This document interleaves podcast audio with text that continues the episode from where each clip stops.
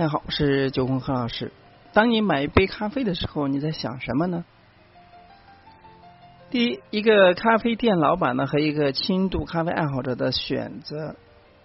在长沙一个二十年的老社区附近呢，李老板曾经经营着一家叫仰望的咖啡店。那么小店只有二十平方左右。虽位于老社区，但是由于周边三公里内就有三个写字楼商圈，再加上李老板店内咖啡主要是网络外卖为主，而且周边没有类似的精品咖啡馆，开业三个月，店内的生意蒸蒸日上。那再加上老社区的房租不贵，李老板呢觉得这样的岁月了，静好的开着咖啡店挺好的。那李树呢是这家咖啡仰望咖啡店的常客。那么因为平日上班压力大，他偶尔呢喝喝咖啡以提神减压，算是咖啡的轻度爱好者。偶尔一次从微信上呢，李树看到这家店的活动：新店开业，进店有礼，第二杯半价。因为往住得近，下班后李树拉上朋友一块走进店里边，点了一杯店里面的招牌。那么这一去，他发现呢，相比平常光顾的那家星巴克咖啡呢，这家店的味道更惊喜。店内均平均二十来块的价格，比星巴克划算。重要的是，老板服务热情，一来二去的和李老板呢混熟了，从此呢经常光顾。即使回家很晚，也会偶尔点一杯家店的外卖咖啡。这一晚，原本李老板接的家家咖啡店呢，却应该就这么岁月静好的开着。然而三月三个月后，一家瑞星连锁咖啡店开在了对面，那么离仰望咖啡一百米不到，所以店面的七十平方左右，看起来比这里面宽敞。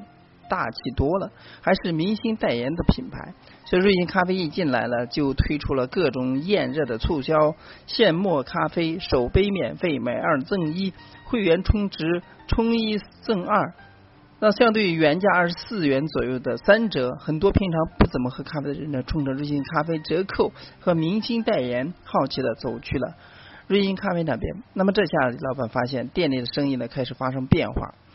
最明显的就是营业额，原本每天能够有一千多，那么现在下滑到每天不到三百，而且呢，没过多久，附近又开了一家茶颜悦色的奶茶店，这是长沙本地一家人气很旺的连锁茶饮店，店里面也卖咖啡，味道了更符合本地的味道，这让老板呢开始陷入一天天的焦虑，有一有时候呢一上午都没有一个订单，甚至是开始有关店的想法。而做之前李老板店的常客李树发现，现在喝上一杯咖啡的选择一下子多了很多。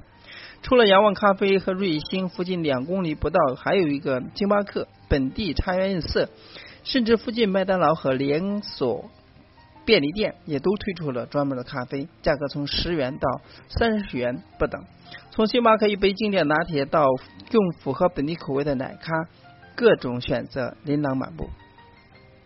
那冲着瑞幸咖啡的活动，瑞树和朋友还真走进了瑞幸咖啡店里面，甚至点了几次瑞幸咖啡的外卖，喝了几次，才发现平均下来每杯不到十五元，比星巴克和仰望咖啡实惠多了。而且呢，几次走进电梯里边，都遇到屏幕上播放着汤唯和张震捧着一杯瑞幸小蓝杯咖啡的画面。而长沙出现了越来越多的瑞幸门店，他开始觉得瑞幸咖啡真大方。唯一让李树觉得。遗憾的是，瑞幸的小蓝杯和之前喝的星巴克还有李老板的仰望咖啡相比，味道好像总差么那么一点儿。不过电梯里瑞幸咖啡广告时刻在告诉你，好咖啡的味道，喝久了就知道了。好歹是汤唯和张震代言的明星咖啡啊！李树每次喝完瑞幸咖啡，心里就这样想着。可是每次想到一点点一杯咖啡的时候，李树却越来越。这样纠结。星巴克虽然一杯三十元加，但毕竟是咖啡界的老品牌，口味经典。最主要的是可以和朋友一起去店里边坐下来，一天一边聊天一边喝。可是瑞幸咖啡便宜啊，但是味道好像总差么一点。不过呢，好歹是明星咖啡，还是全国连锁店。李老板的仰望咖啡呢倒是不错，味道不差。李老板服务也热情，不去都不好意思啊。可是作为没有个体咖啡店，一杯外卖咖啡下来二十五块，似乎更适合一个人的时候偶尔喝喝。毕竟还是有瑞星在那里。至于本地的茶颜色这家店呢，有一款网红奶咖，味道呢还真不赖，一杯下来平均十六到二十元，而且还是连锁店。除了咖啡，还有各种果汁、奶茶，充分体适合本地的口味。不过这家毕竟不是专门的咖啡店，价位、口味、品牌到底去哪家呢？李叔常常陷入纠结。好了，现在让我们跳出局外，做一回当局者迷。旁观者清。作为顾客呢，如果说你是住在附近社区的李树，你会选择哪一杯呢？去哪家店呢？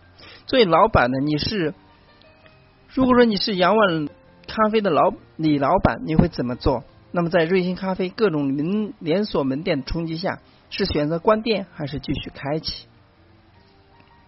第二是为什么很多咖啡店开着开着就关了？衡量一桩生意是否健康。最终还是回归常识和理性，回归成本，回归到咖啡行业。一家普通咖啡店成本结构是怎样的呢？下面呢，咱看一下。对于一个新开的咖啡店来说了，看最看重的首先是选址。有的说法是选址决定了一家咖啡店成败。进入中国市场二十年，通过。在中国一二线城市最繁华商圈，一家家选址，再通过一家家门店精致装修，然后呢，持续进入消费者视线的心智。二十年的运营，三千五百家精致门店，让星巴克一度成为了国内连锁咖啡界的代名词。这是属于星巴克和传统咖啡店的获客方式。在诞生二十年之后呢，星巴克创始人舒尔兹提出，星巴克的核心是将门店打造成家庭和工作场所之外的第三空间。咖啡不重要，喝咖啡的环境和社交空间更重要。门店是星巴克运营和成本的核心。那么，在星巴克一杯三十元的咖啡成本结构里边，原料、咖啡豆、牛奶、焦糖、杯子等所有的成本不过五块。那么只占了一杯咖啡的百分之十五，人工成本占到百分之十不到，而围绕一个门店装修、租赁和运营成本却可以占到一杯咖啡的百分之五十以上。而根据公开数据，星巴克的房租成本呢只占到销售价的百分之十五左右，那其他的都是装修和运营成本。查了很多资料，星巴克财务报告没有精确到单个门店的具体租金成本。这也是星巴克的秘密所在，而且对于一家普通的咖啡店，为了更好的人流量，很多店呢拿到了房租成本就占到了一杯咖啡销售的百分之二十以上，大多数时间呢，大多数时候呢还不包括装修。事实上呢，与普通咖啡店相比呢，星巴克最大的优势在哪呢？其实呢，凭多年的全球品牌声誉带来的溢价能力，最明显的体现就是很多开新开咖。开业的商圈为了最开始人流，会吸引星巴克等国际品牌入驻，给他优惠的房租条件，而且这正是很多普通店所不具备的优势。比如说长沙这样的城市，稍微好一点的地段，普通咖啡馆呢可能需要十到十五每天每平，而星巴克能做到五元每天每平，甚至更低。所以当房租一项成本，星巴克就比普通咖啡店呢降低了百分之十五。所以在普通咖啡店，一杯咖三十元左右的咖啡，原料成本其实也不过五六块。那么看到这些数据的很多人会说太暴利了，准备去开咖啡店了。然而事实上呢？国内超过百分之七十的咖啡店呢，不是不赚钱的。无疑，在咖啡界多年的从业人员说，在餐饮行业，咖啡店呢有着“第二难做”之称。第一是酒吧，那在国内呢，只卖咖啡的店，第一年就倒闭的可超过六七成。那为什么会这样呢？很简单，人们只看到一杯咖啡三十元的咖啡五块钱的原料成本，却忽视了一杯咖啡背后高达百分之二十以上的房租。还有背后各种装修设备、折旧、税费等固定成本，还不包括人工、水电、运营等流动成本。在北京南锣鼓巷、飞林街店面，一个非核心的地段，每天租金呢普遍十二平每平方米起步，一百平米一个月的租金是三点五到五万。而装修和设计在咖啡店呢很重要，市场上便宜的装修随便一千元每平方起步。那我们可以从星巴克最近财务报表看，二零一八年第三季度，星巴克全球净收入六十三亿美元，那运营利润率百分之十六点五，百分之十六点五营业利润率，那么意味着星巴克一杯咖啡的成本占到了二十四元以上，而普通门店的单房租这一项成本就比星巴克高出了百分之十五。可以想象，由于缺乏品牌溢价能力和影响力，除掉各种运营成本之后，一家普通咖啡店一杯咖啡的净利润率可能不到百分之三。所以要赚钱的话，有一个好的办法，可以把咖啡店看在自家店里边、自己家里边。然而换来结果是门可罗雀，问无人问津。所以在餐饮和咖啡行业，对于一个盈利临界值。只有真正突破这个临界值，那么才会有盈利。比如说，每天卖到一百杯咖啡，才会抵消各种固定成本，才会开始有利润。这就是盈利的临界值。而在国内的很多普遍的咖啡店，只卖咖啡，品类单一，顾客又非常固定而有限。也没有品牌影响力，一旦生意不好，很难突破盈利临界值。比如说前面提到的李老板的咖啡店，就是千万个普通咖啡店的典型。这个就是很多人想开一家岁月静好的咖啡店，然而开着开着，很快就考虑要转租或者说关门，离开了创业感情和情怀，或许剩下的只有冷冰冰的数字与无人问津的温度。第三是价格一直是影响大众消费决策的关键因素。做一个咖普通的咖啡店，当然可以把一杯咖啡价格提高到把三十五块以上，但是在众多选择面前，顾客量和销售量会也会开始下降。比如说，作为普通消费者的李树呢，去哪一家喝杯咖啡选择太多了，在今天繁杂的选择面前，一个普通人每一天每天。次的消费非常容易陷入选择恐惧，而每一次选择甚至都是一次抉择。这种抉择往往需要在价格和体验之间快速的做出平衡。这其中呢，价格往往是大众消费决策的关键因素。那我们可以回想一下，一百年前汽车行业是如此。那是汽车刚开始替代马车不久，一家叫福特公司通过对汽车生产方式进行革新，每次创新一种标准化水流水线作业的方式，让原本属于富人所有、需要普通人工人三年工资才能入手的一样奢侈品汽车，直接降低到百分之三、百分之七十以上的价格。从此，汽车开始寻常百姓家。二十年前的淘宝刚出来的时候也是一样，让一件普通的衣服去除各种传统房租、水电、装修之后，比实体店降了一半。从此呢，越来越多人呢开始习惯网购，习惯深夜剁手比价。买手买东西不再局限于实体店。十年前刚刚出来的小米似乎也是如此。在当时苹果和三星主导智能手机的行业当中，一部原本属于发烧友配置旗舰手机，通过互联网模式优化，雷军呢直接打到了一千九百九十九的价格，在当时迅速点燃了很多普通人触摸屏手机的热情。这一点点燃了今天智能手机和互联网行业。还有三年前的拼多多也是如此，在很多人一开还看不到、看不起四四五线五环外市场的时候了，拼多多通过影响上游厂商，推出了无数个九点九、二十九块九的价格拼团，在三年时间里收获了近三亿用户，所以在巨头的夹缝里边，快速演变成今天中国电商界第二极。类似的案例太多了，不胜举。那么，在一个固化的市场里边，作为后来者，想要喝汤吃肉，最好的方法是找到市场忽略的地方，进行主动式的创新。而这种主动式的创新模式通常是对原有产品成本结构和效率的重新定义，对价格重新的定义，重新定价。通过对效率、成本结构重新定义，让一一价奢侈品回归大众。第四，瑞幸可能是咖啡界的小米和拼拼多多，在国内咖啡业。作为后来者的瑞幸，如果说按照星巴克或者说普通咖啡店同样的打法和操作方式，然而显然它瑞幸是没有机会的。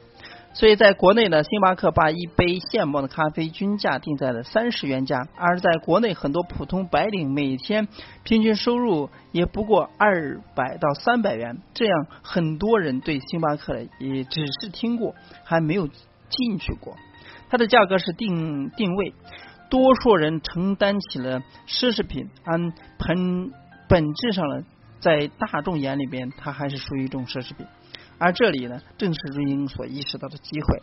现在瑞幸要将这种奢侈品回归大众，从价格切入，对一杯咖啡成本结构和效率进行重新定义。他要做一杯大众咖啡、平价咖啡。瑞幸咖啡给出的答案是：首先是一句。是一句好咖啡，其实不贵。在国外呢，咖啡是类似于快餐店平价饮料，一杯星巴克咖啡三十块钱成本不过五块钱，百分之八十成本都是在其主打的第三空间上。那么而在星巴克，在超过百分之七十的人喝咖啡是真。直接带走的，大多数顾客呢，并没有享受星巴克宽敞第三空间，却默默的为一杯咖啡里边最昂贵的第三空间而买单。为此，瑞幸咖啡喊出了：“你喝的是咖啡还是咖啡馆？”然后呢，直接打出首杯免费，买二赠一，买五赠五，买一杯咖啡到手价格变成十五元，近乎低于星巴克一半。一种低价和性价比的横空出世，甚至比他们更狠，这像极了当年初出茅庐的小米和拼多多。这对于千万消费者来说当然是好事。然而，众群众们要问了：这样的操作到底是借资本割一时韭菜，还是持续健康做一杯咖啡呢？瑞幸咖啡成本结构是怎么算的？它的创新是在哪里呢？最近呢，公开场合，瑞幸咖啡宣布，从二零一八年到二零一九年，单客获客成本从一百零三元降低了十六元。然而，单杯咖啡成本从二十八元人民币降低，二零一九年一度的十三块三。而这已经比星巴克财务报表二十四元一杯成本低了百分之四十，且瑞幸还号称今后成本空间还会下降。更低，为什么瑞幸咖啡一杯咖啡成本这么低呢？瑞幸咖啡所采用的咖啡豆和牛奶等原材料和星巴克没有本质上的差别。换言之，品质方面的星巴克、瑞幸是接近的，然而口感方面呢，另当别论，和咖啡师技术也有关系。差距最大一点体现在门店租金和装修，其次是门店人力运营费用，这两个成本综合比。星巴克的低了百分之四十，瑞幸咖啡做了什么？把这两个成本压缩到最低？难道瑞幸咖啡没有怎么开店？恰恰相反，瑞幸咖啡二零一八年开出了两千家门店，只是这些门店呢百分之九十都是四十到六十平方的小店，相比瑞幸咖啡、星巴克这二百平方的豪华装修门店呢，小巧很多，也小气很多。瑞幸咖啡门店呢围绕的核心是简洁简单。足以简简单。那么这种门店呢，一般在贴近消费者上班的写字楼下，没有星巴克精致装修，不依赖人流旺盛的核心商业圈，甚至也没有大量用来品咖啡的桌椅。这看起来确实能够做到快速选址、快速开店。这让星巴克获客方式似乎不再是传统门店人气旺的商圈和精致的门店装修。那在哪儿呢？从第一天进入市场开始，瑞幸咖啡推出了自己的 APP。说说到 APP 呢，其实做个 APP 对于今天很多小公司是小事，关键是什么？是做了之后了有多少人用？关键是 APP 背后连接的消费群体体量和体验。在瑞幸咖啡所做的订单，那下单之后的分享、传播消费者的喜好，甚至一杯咖啡预计时间。制作直播门店位置全部在线上，那么在 APP 上，包括瑞幸咖啡的微信小程序，这让瑞幸咖啡的门店呢没有菜单，没有了收银台，没有了找零，足够简洁。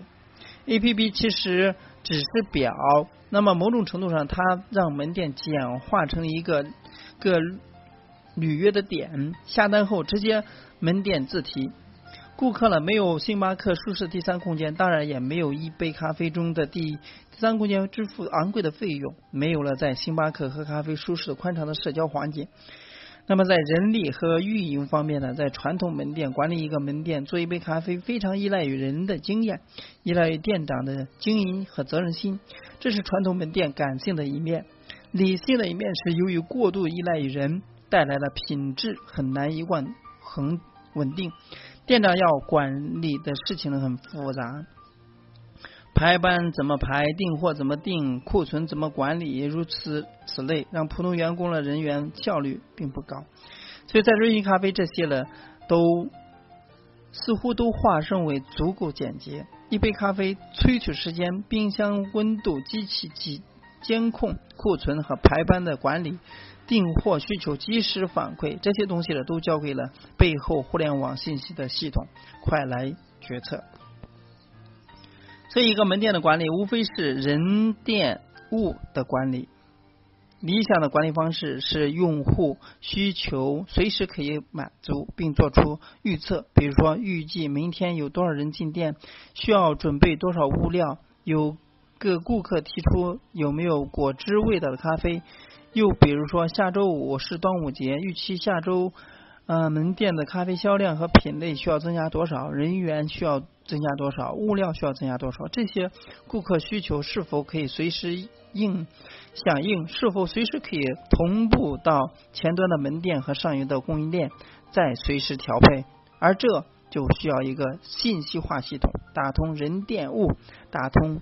用户门店上游供应链，或许正是如此。从第一天开始，瑞幸咖啡推出了 APP，每个订单和门店和后台供应链可以随时同步，有信系统来快速决策。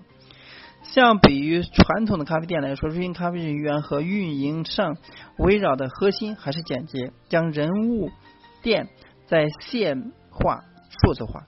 某种程度上，简洁确实可以生产高效。但同时呢，构建了一套数字化的信息系统，也意味着成本的快速增加。而这些呢，只有随着时间和销量的增加，才逐渐打平。通过快速开出大量的简洁小店，通过将一杯咖啡制作、分享、营销管理一路在在线化、数字化。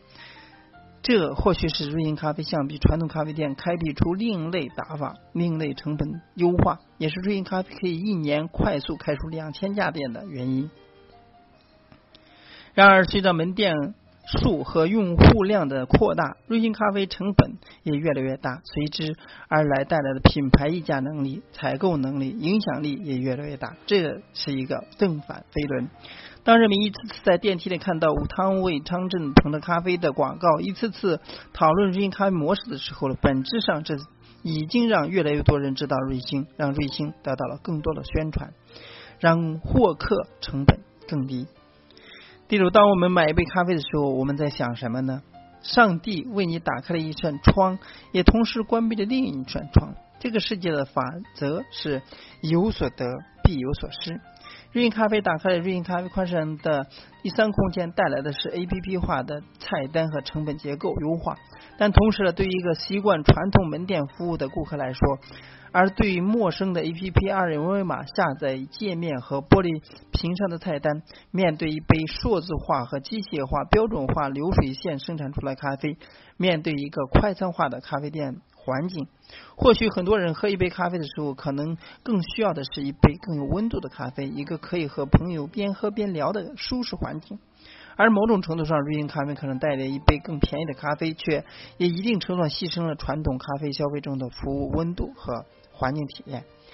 当然呢，相对无人货架那种自助式咖啡，那么瑞幸咖啡显然是更有温度。或许。在国内喝茶为主的消费环境下，在一个货架边琳琅满目的饮料、果汁、茶、奶茶等选择面前，他可能只选择一杯茶，或者说一杯农夫山泉的水，而这正是瑞幸咖啡未来所面临的不可确信的风险。回到前面，瑞幸咖啡充斥下很多大大小小的街头咖啡店，比如说李老板的仰望咖啡，将何去何从？从开一家咖啡店，从岁月静好的理想和感性出发，回归到冰冷的毛利、数字、理性。一家私人普通的咖啡店的优势是什么呢？回答这个问题，或许我们可以这样问一问：当我们买到一杯咖啡的时候呢，我们在想什么？更看重什么？是一杯咖啡的味道、价格、服务，还是舒适的杯环境，又或是品牌的知名度？是私人咖啡店里面更创意、更个性化的口味。毕竟，私人咖啡店相对于连锁咖啡店的标准化作业更具有灵活性和个性。还是星巴克那杯三十油的摩卡，又或是干脆是瑞幸咖啡那杯五折下来不到十五元的拿铁。回归生活理性与感性，在今天繁复的选择面前，或许人们更缺的一杯有温度与性价比的咖啡，又或许我们压根儿。不爱喝咖啡，所以你在买咖啡的时候，你想的是什么呢？是一杯咖啡的口味，是我买这咖啡所享受到的一些附加值，或者说我买咖啡只是为了尝鲜，或者说为了炫耀。这也是未来咖啡店它的走向，它所需要面临的转型或者说努力的方向。希望给大家所帮助。今天呢，到这里，咱们下次再见。